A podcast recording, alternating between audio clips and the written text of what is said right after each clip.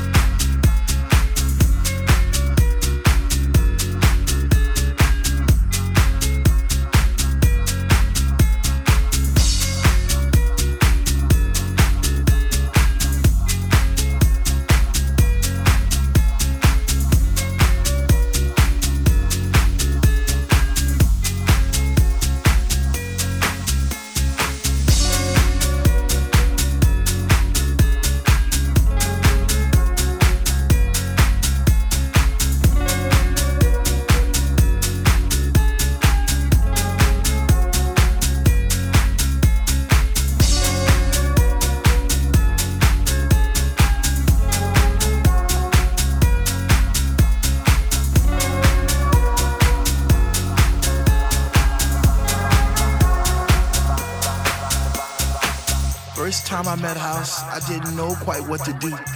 I'd wake up in a cold, hot sweat, wondering was it true? Was my mind playing tricks on me? Did my heart and my ears deceive?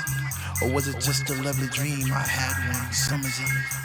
First time I met House, I promised I'd leave her for no other, even though I knew she had a million lovers just like me, embraced in her songs and melodies forever dictating my Saturday nights Sunday afternoons.